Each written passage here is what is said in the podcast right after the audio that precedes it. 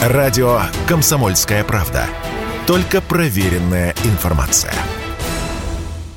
Курортный сбор вот уже несколько лет платят туристы, посещающие Алтайский край, Крым, Кубань и Ставрополье. По данным Комитета Госдумы по туризму и развитию инфраструктуры за три года, с 2018 по 2021, эта мера позволила бюджету Алтайского края заработать дополнительно почти 116 миллионов рублей, Ставрополью 900 миллионов с лишним, Краснодарскому краю свыше полумиллиарда.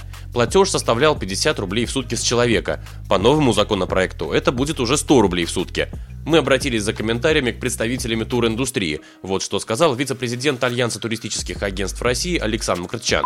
Люба, любой сбор, любая доплата, она отрицательно сказывается на желании людей э, путешествовать в той или иной регион. Ну, здесь мне очень нравится пример Крыма. Крыму несколько лет назад дали право собирать курортный но глава э, Крыма отказался, да, и уже много лет не собирают с туриста ни, ни одного рубля, да. Ну и наоборот, некоторые регионы э, пытаются собирать.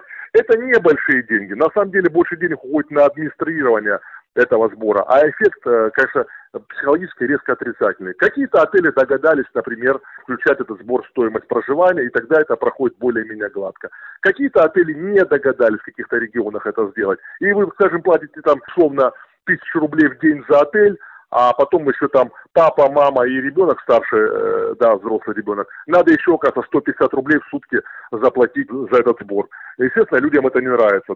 То, что вопрос дискуссионный, признают и сами авторы законопроекта. Основная работа над ним начнется осенью.